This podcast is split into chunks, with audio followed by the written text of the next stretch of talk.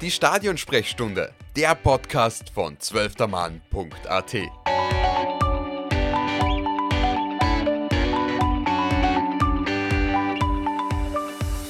Liebe Zuhörerinnen und Zuhörer, willkommen zurück bei der Stadionsprechstunde. Und wir sind schon relativ spät im Jahr 2023. Das heißt, es ist vermutlich Zeit für den ersten Jahresrückblick.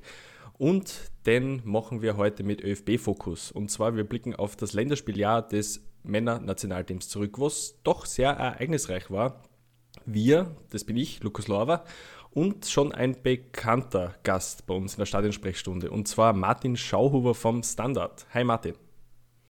Servus. Vielen Dank fürs Dabeisein. Ich glaube, wir haben das erste Mal die Ehre heute. Du warst sonst immer mit dem Kollegen Kurakin unterwegs. Genau, so ist es. Dann schauen wir, dass wir das heute gut über die Bühne bringen. Äh, ja, vielleicht starten wir mal einfach mit Rückblick auf das Jahr und zwar, ich würde sagen, recht allgemein. Ich würde einfach mal fragen, was dein Sportmoment des Jahres war und vielleicht auch warum. Sportmoment des Jahres kommt nicht aus dem Fußball ausnahmsweise, sondern aus dem Klettern. Es war Jakob Schubert, der das damals noch Project Big genannte, diese, diese Kletterroute in Norwegen durchstiegen ist wer das nachlesen möchte. Ich habe doch einiges darüber geschrieben. Kurz gesagt, es ist eine unvorstellbare schwierige, eine unvorstellbar schwierige Kletterroute. Er hat insgesamt monatelang daran gearbeitet und was cool war, weil es zum ersten Mal so war, ist, dass er seine Versuche live gestreamt hat. Was einen natürlich noch viel näher heranbracht hat, weil es kann jetzt eben kein Kletterfan in irgendeiner Höhle im Niemandsland im Norwegischen fliegen, um sich das anzuschauen. Und sonst muss man halt immer dann ein paar Tage oder Wochen warten auf das Video. Und so war es einfach cool, da live mitfiebern zu können. Und beim Durchstieg ist dann noch ein Stück Fels rausbrochen, was ein völliger Wahnsinn ist eigentlich an der Stelle. Und er hält sich trotzdem irgendwie fest und klettert das durch. Hätte Sportler des Jahres werden müssen, ist er nicht geworden, aber äh, für Menschen, die nicht zum Klettern drin sind, ist einfach ein bisschen untergegangen, wie sehr er sich in die Allzeitgrößen da einbetoniert hat heuer und grundsätzlich ja eigentlich schon seit Jahren präsent ist mit den ganzen Medaillen und Weltcups und so weiter und so fort. Ganz genau. Also, er war eh schon immer eine Allzeitgröße in Wahrheit, aber natürlich jetzt als einer von drei, die jemals nur ein C geklettert sind, ist noch einmal eine andere Stufe. Und ja, das war eine sehr eindrucksvolle Saison einfach.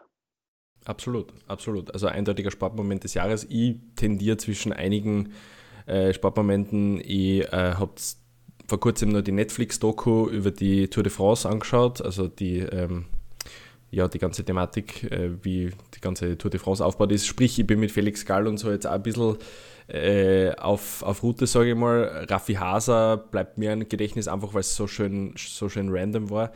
Und natürlich auch cool, dass man sie irgendwie in der super Kombination äh, die Bronzemedaille holt in irgendeiner Situation, wo man sich denkt, okay, äh, das war jetzt irgendwie sehr überraschend, prinzipiell einfach. Also es waren, so, es waren so ein paar Dinge, die natürlich sehr cool waren und was natürlich auch dazu gehört, um den Schwung wieder zum Thema des Podcasts zu bringen, äh, dass sich das österreichische Nationalteam für die Euro qualifiziert hat und natürlich auch in Deutschland gewonnen hat. Ich glaube, über das sprechen wir vielleicht eh noch kurz.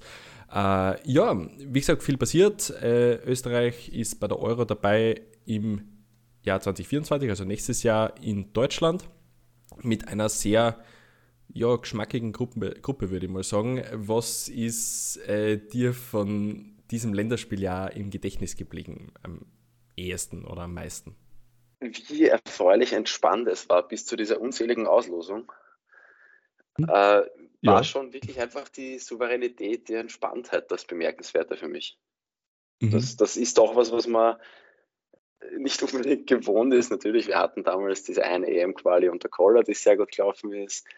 Aber trotzdem, ich habe nie so richtig daran zweifelt, dass das klappt. Jetzt auch an den nicht so super starken Schweden gegen hat, aber trotzdem war das äh, mal eine nette Abwechslung eigentlich.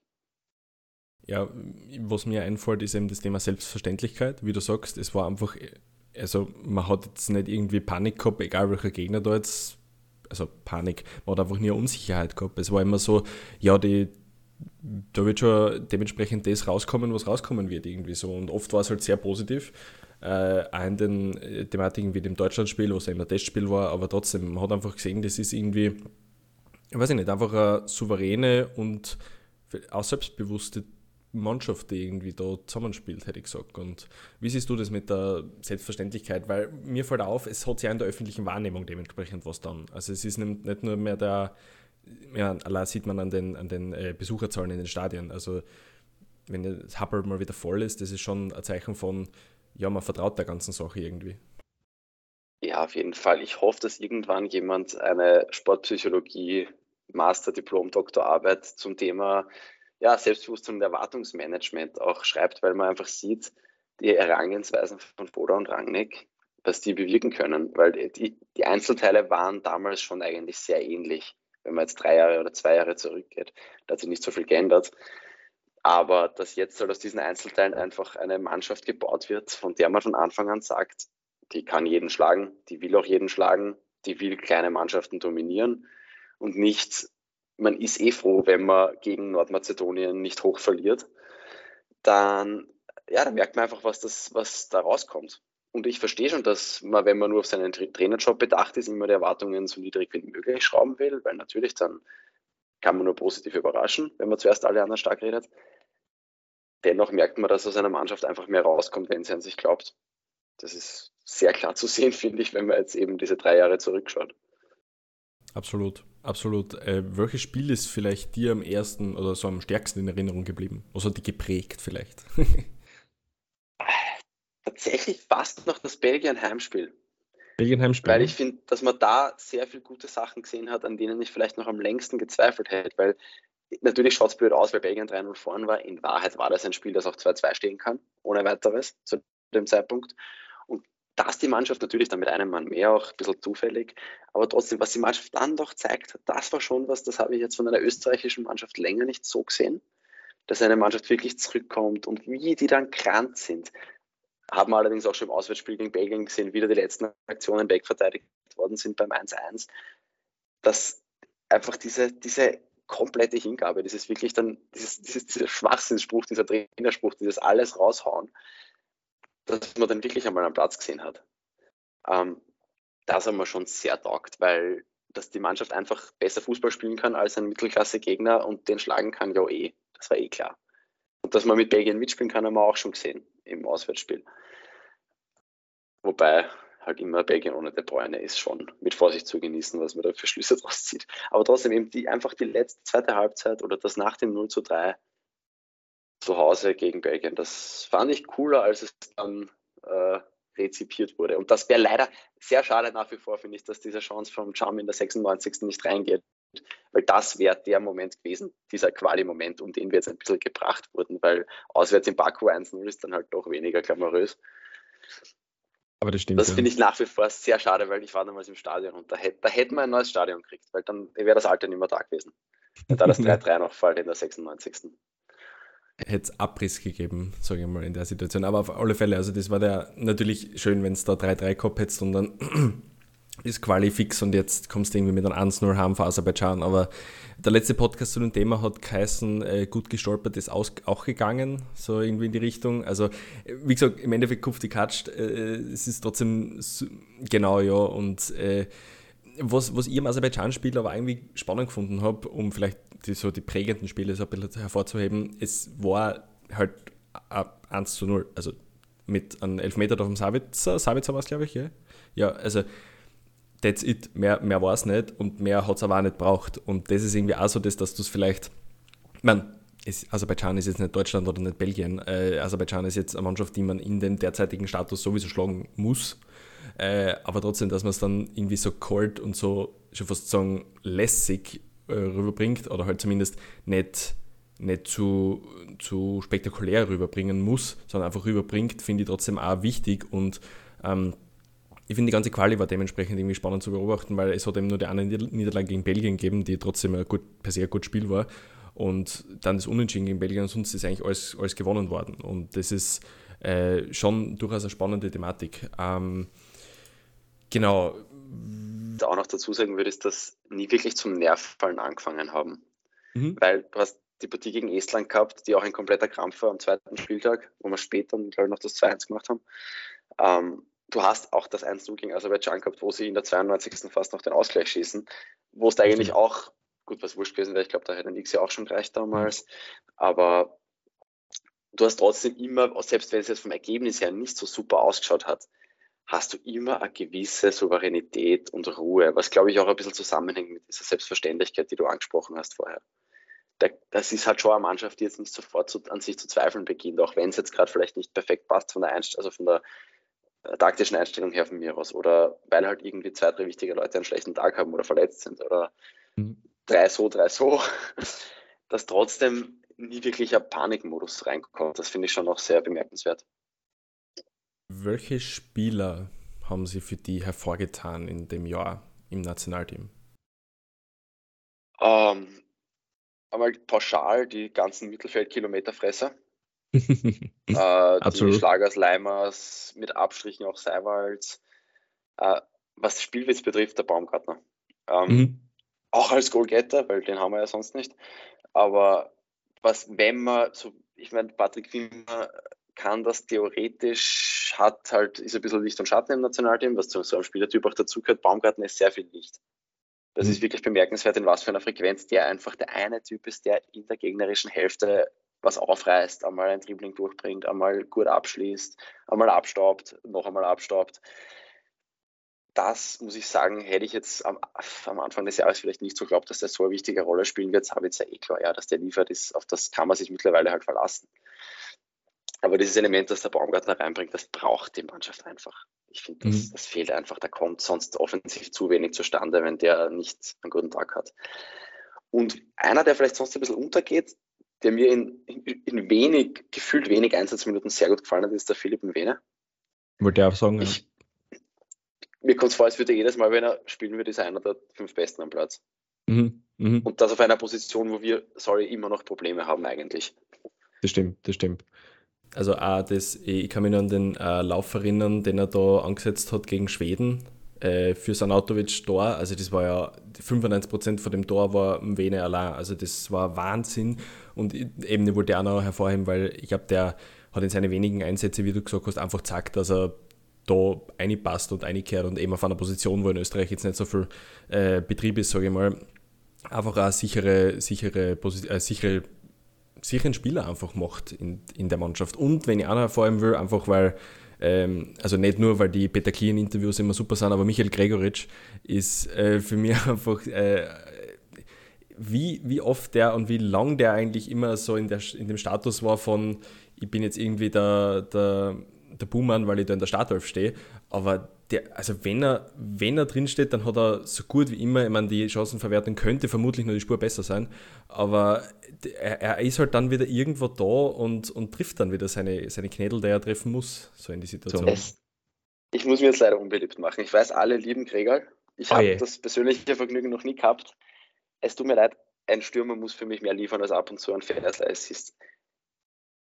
Gut. Wir gut. haben das Problem, dass unser, unser Einserstürmer aus sehr vielen Chancen. Es ist ein bisschen untergegangen, wie viele Chancen der gehabt hat in dieser ganzen Quali und wie viel davon der einfach vernebelt hat. Ich hoffe bei Gott, dass ihm jetzt der Knopf endlich aufgeht, jetzt mit diesen drei Goals in der Europa League und jetzt gleich wieder in der Liga getroffen.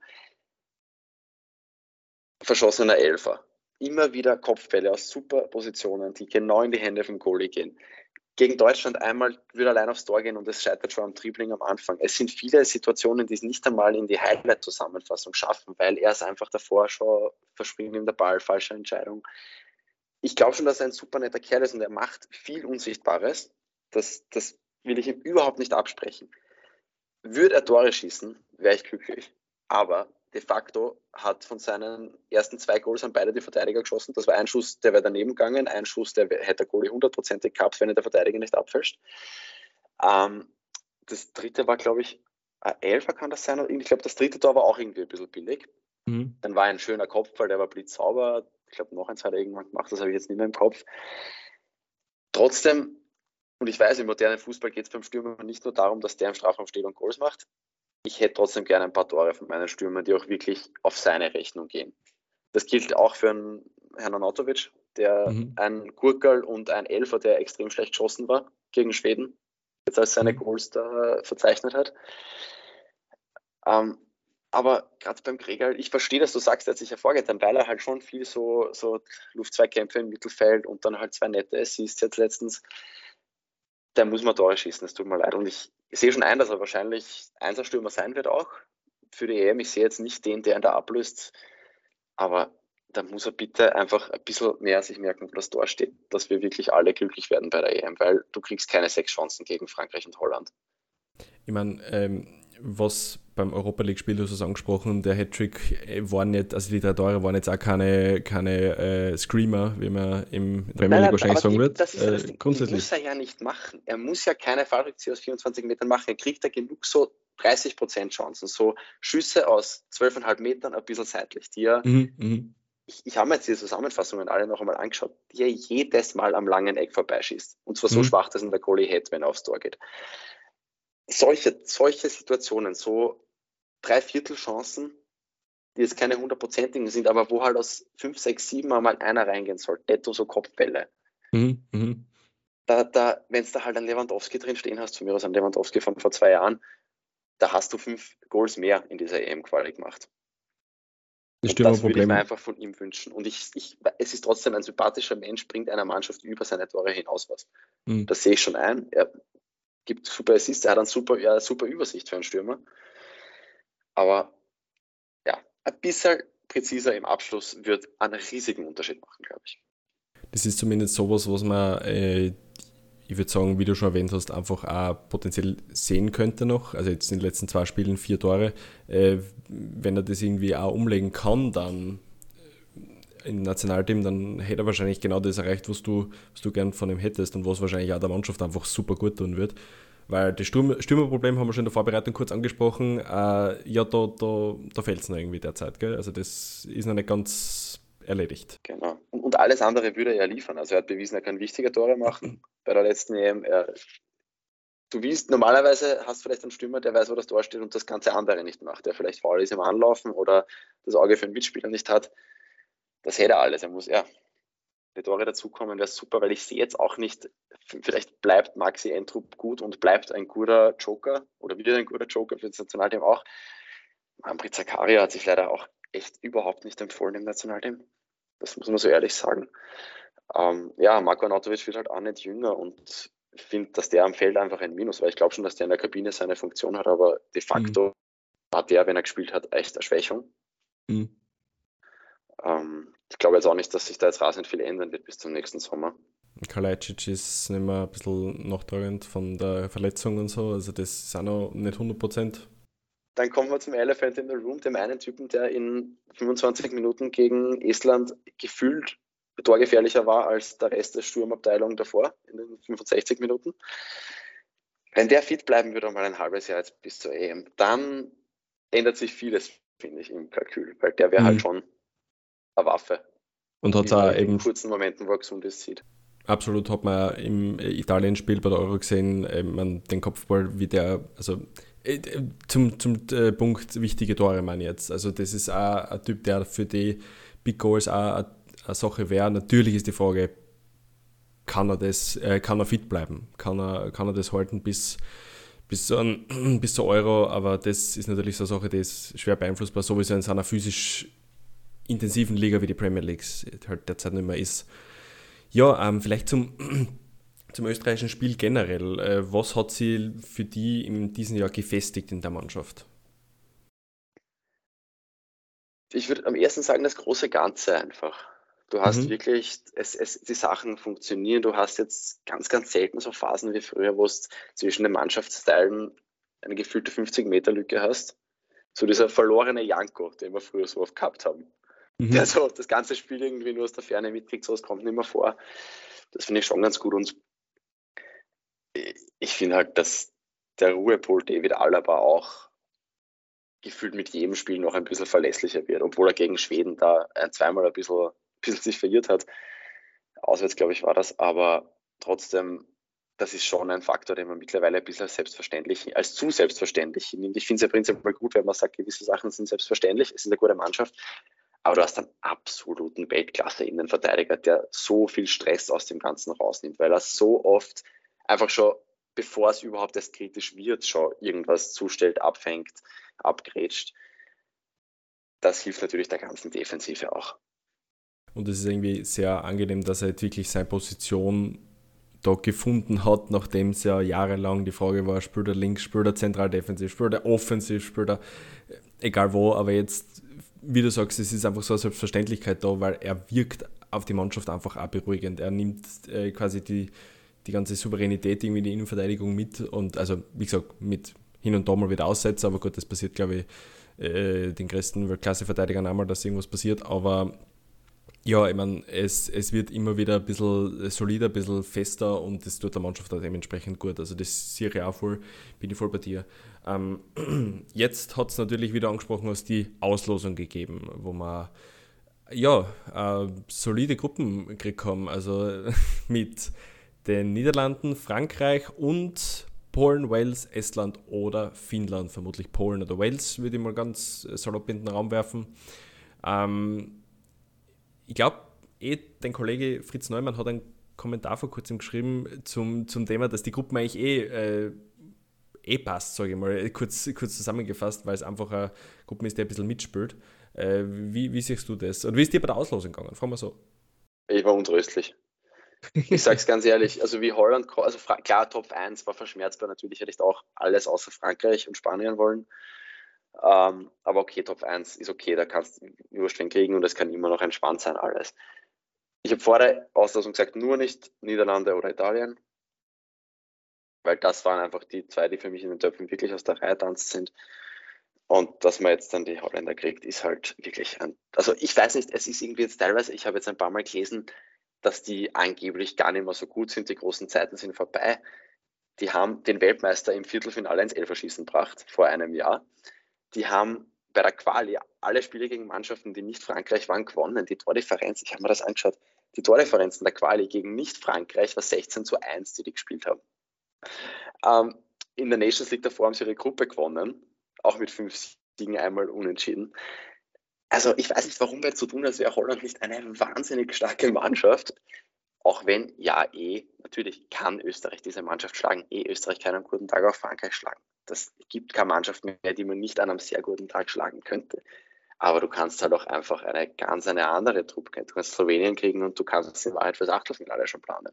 Mhm. Und eh, natürlich liegt der Mannschaft prinzipiell ein Gegner, der ein offenes Spiel zulässt. Nur die Holländer scouten halt auch, und das kann schon noch sein. Ich meine, die haben bei der WM teilweise einfach auch entspannt ein Spiel runtermoderiert und kein Fußballspiel zugelassen. Und das können die auch. Und dann haben die halt vielleicht ein bisschen noch eine andere individuelle Qualität vorn, mhm. die das dann halt zum 1-0 entscheiden kann. Also für mich ist das eine Katastrophe, die Auslosung, sage ich ganz ehrlich. Natürlich, zumindest Dritter muss machbar sein und mit, als, mit drei Punkten als eben dann Polen oder Wales oder Finnland mhm. schlagst oder Estland, aber das haben wir alle gesehen, dass das ja nicht passieren wird ähm, dann bist du normalerweise eh im Achtelfinale. Das Problem ist halt, dass du als Dritter, als Gruppendritter halt wahrscheinlich einen starken Gegner nachher kriegst im Achtelfinale. Ja, du kriegst ja dann den ersten von da kriegst du den ersten irgendwas. Das weiß man noch nicht. Mhm. Das, das, kommt immer davon, wer dann, welche Dritten sich dann qualifizieren. Das ist super komplex. Mhm. Aber zum Beispiel, dass du dann Spanien kriegst, wird schwierig. Natürlich werden fast Italien geschlagen vor mit einem anderen Trainer vor zwei Jahren, aber ich hätte es trotzdem einfach viel lieber anders gehabt, weil, ja. Die, also die Thematik mit Niederlande, die kommt irgendwie daher, weil sie ja in, in den Jahren davor ja dementsprechend schon ihre Schwierigkeiten gehabt haben. Aber wie du gesagt hast, Nations League, äh, jetzt in der Gruppe, äh, es ist jetzt kein Außengegner. Ich meine, die Außengegner, da sind wir schon weit weg, dass irgendwer neuer Außengegner ist, außer vielleicht Gibraltar. Aber das ist, glaube ich, ähm, finde auch sehr schwierige und komplexe Gruppen. Aber die Frage ist natürlich, wir haben schon ein paar Mal gesehen in verschiedenen Mannschaften mit verschiedenen Spielen, wir sind im Kollektiv, also Österreich ist im Kollektiv, äh, schon einfach auch stark und vielleicht ein bisschen unberechenbar. Äh, Glaubst du nicht, dass da irgendwie potenziell was drinstecken könnte? Ja, auch da steckt potenziell sehr, sehr viel drin. Es wäre halt einfach, also so, wir, sonst würden wir halt mit einer anderen Gruppe würden wir darüber reden, was potenziell im Achtelfinale drin steckt. Ja, gut, stimmt. Das, das ist mein einziger, mein einziger mhm. Trauergrund. Es wäre halt einfach saublöd, wenn du jetzt irgendwie unglücklich rausfliegst, weil du mhm. einfach zwei super schwere Gegner hast und weil vielleicht Frankreich gegen Polen am letzten Spiel irgendwie mehr spielen muss. Mhm. Und dann bist du halt auf einmal Deppert Vierter zum Beispiel, auch wenn du deine mhm. drei Punkte gemacht hast. Das ist, all das ist ja theoretisch möglich. Trotzdem ist das natürlich eine Mannschaft, die Riesenpotenzial hat und unberechenbar weiß ich ehrlich gesagt nicht. Ich weiß jetzt nicht, ob ich das als Stärke sehen würde von der Mannschaft, weil ich schon glaube, dass, dass man relativ genau weiß, wie es dir wehtun können und wollen. Mhm. Okay. Und das halt, das wird halt gerade dann schlagend, wenn du dich monatelang auf ein Turnier vorbereitest und weißt, du hast genau drei Gegner in der Gruppe. Ja, aber trotzdem ist das eine Mannschaft, die du normalerweise nicht komplett klein halten kannst. Mhm. Das finde ich halt ein bisschen erfreulich. Gerade gegen ich Frankreich weiß man nicht, aber es ist schon eben ein Baumgartner, wenn der einen guten Moment hat, ist das wurscht, ob da ein Van Dijk steht. Da kann eine Chance rauskommen, da kann ein Tor rauskommen. Du mhm. hast Leute bei hohen Bällen, die dir einfach einmal diese, diesen Ball reinköpfen können. Das ist alles, also du weißt schon, dass prinzipiell immer eine Chance hast.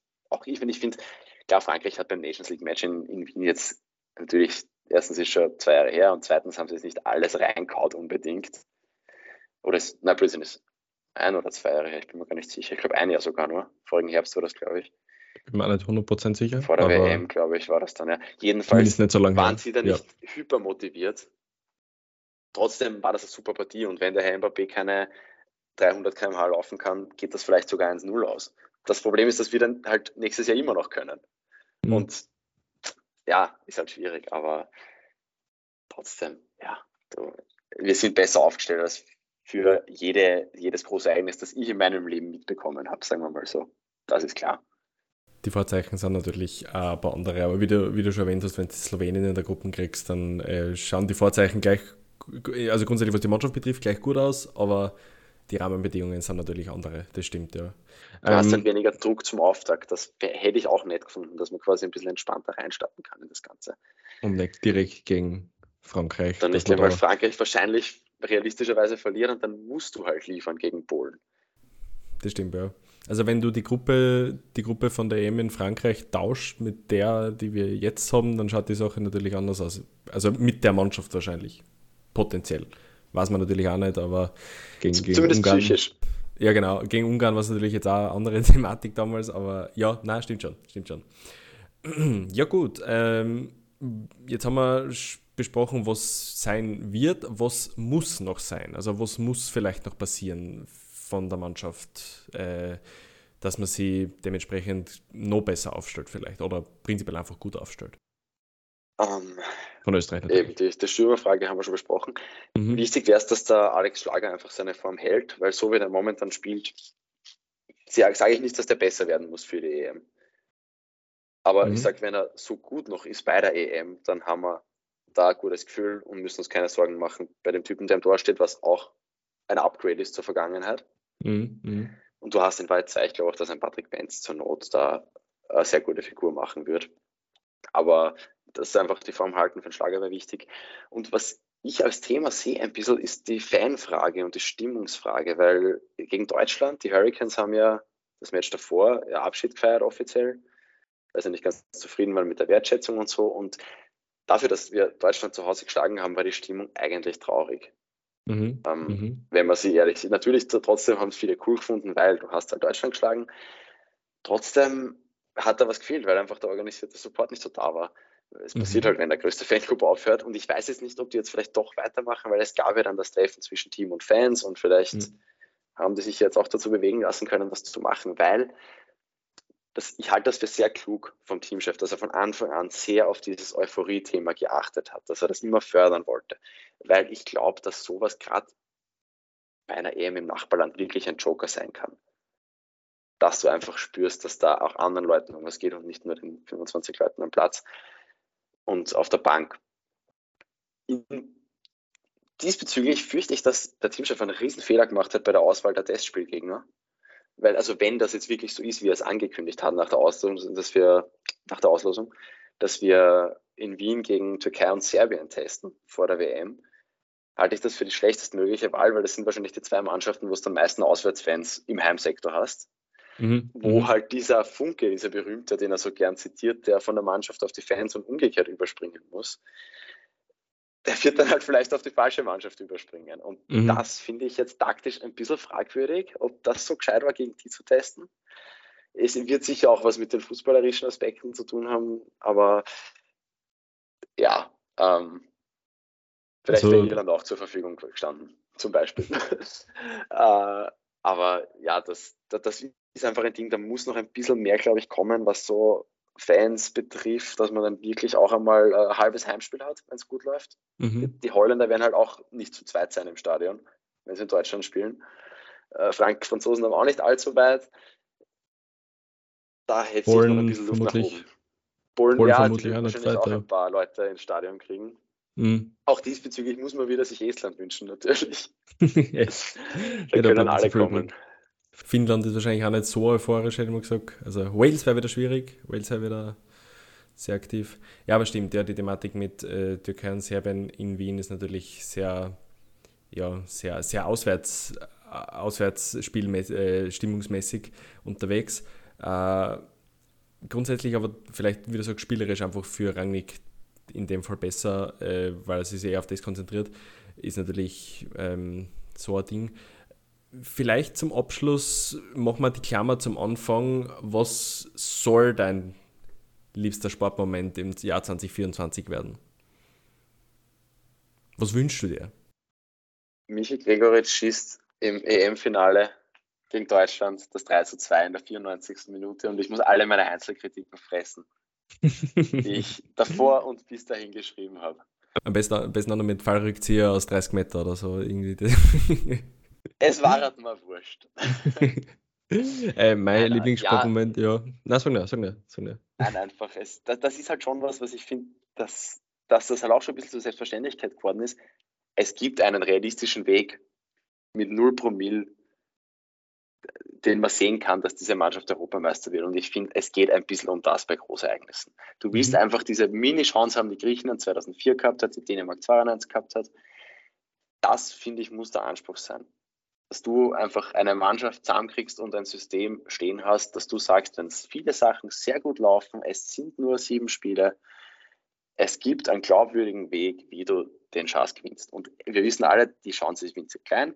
Aber es ist nur alle vier Jahre EM, du willst zumindest eine Chance haben. Das heißt, du musst dich qualifizieren, das ist erledigt. Und dann, ja, brauchst halt einfach ein bisschen ein Potenzial. Und das ist da. Und das, finde ich, ist Privileg, das hat nicht jedes Land unserer Größe. Dass sie wirklich sagen können, natürlich glauben tun es wahrscheinlich mehr, aber ich finde schon, dass wir jetzt Berechtigung haben, das zu sagen, weil wir, jetzt hat man Deutschland geschlagen, man hat gegen Frankreich mitgespielt, man hat gegen Belgien mitgespielt du kannst auch im Achtelfinale irgendwie, irgendwie Glück haben, irgendeine Nudeltruppe haben, dann kriegst du im Viertelfinale, ich glaube Wales war im Viertelfinale oder so, mhm. vor nicht allzu mhm. langer Zeit. Und dann schlagst du noch zwei starke Gegner und bist Europameister. Sicher ist das ein, ist das ein Traum oder ein Wunschkonzert, aber das ist nicht unmöglich. Also würdest du den Terminus Geheimfavorit bedienen wollen? Na, weil Favorit dafür reicht es wieder nicht, ehrlich gesagt. Also ich finde Geheimfavorit okay. ist schon so eine Mannschaft, wo du sagst, die, die Belgien muss noch ein bisschen 15 Jahre. besser beieinander sein, genau. Ich finde, da bist du noch eine Stufe drüber, auch einfach was jetzt individuelle Qualität betrifft. Du hast halt schon eben, wir haben es vorher besprochen, ein paar Positionen, wo es jetzt halt nicht unbedingt die Weltklasse auf den Platz bringst. So ehrlich muss man sein. Mhm, mh.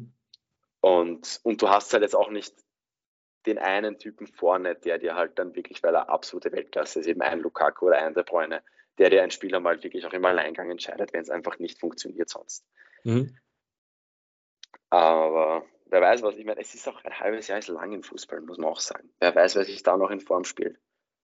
Und wer vielleicht potenziell auch wegfällt, also soll es, ja auch geben. Es ist immer wer verletzt. Was ist, wenn bei Holland dann vielleicht zwei wichtige Leute verletzt sind? Dann ist aber ja. die Auslosung weniger dramatisch. Es ist leider in, in, dieser unfassbaren Knochenmühle, die der Fußball mittlerweile ist, weißt du, dass bei jedem Großereignis, bei jeder Mannschaft Leute fehlen. Das ist scheiße, aber das ist so. Es mhm. kann auch ein Mbappé verletzt sein zum Beispiel. Ich meine, gut, Frankreich kann alles wegstecken wahrscheinlich. Mhm. Aber trotzdem, der fehlt halt schon, wenn, wenn was mit ihm ist. Und, und, also, und du weißt natürlich noch nicht, wer fehlt. Und, ja. Bei Frankreich kann wahrscheinlich die ganze erste Elf per se wegfallen und es wäre dann auch noch eine kompetitive Gruppe, die mindestens das Halbfinale auch noch schaffen kann. Also ja, das, das wird, noch, wird noch spannend werden. Ich würde mir viele Sportmomente wünschen, vielleicht irgendwas bei der, bei der Sommerolympiade, äh, bei Sommerolympia, weil ja, ich bin einfach Fan davon, dass ich mal Olympische Spiele schauen kann, wo ich nicht um Mitternacht aufstehen muss. Das ist auch schön. Äh, also wäre dort der Moment auch sehr lässig, aber ja, also ich würde mir vielleicht auch so ein Baumgartner da vielleicht auch wünschen, irgendwie der, im Finale gegen, muss nicht Deutschland sein, aber irgendwie so weil Deutschland ist irgendwie dann so aufgekochte Stimmung, was nicht so irgendwie in die Richtung von England. Ich bin ein England-Fan immer. Äh, äh, ja, äh, Baumgartner gegen England, also Österreich, Baumgartner Tor gegen England, das wäre schön. Ich glaube, das wäre das wär vielleicht machbar. Aber ja, cool. Ja, dann äh, können wir, glaube ich, du durchaus irgendwie das nächste Jahr erwarten, fußballtechnisch, aus der rot-weiß-roten Brille. Martin, vielen, vielen Dank für deine Zeit. Danke fürs Einladen.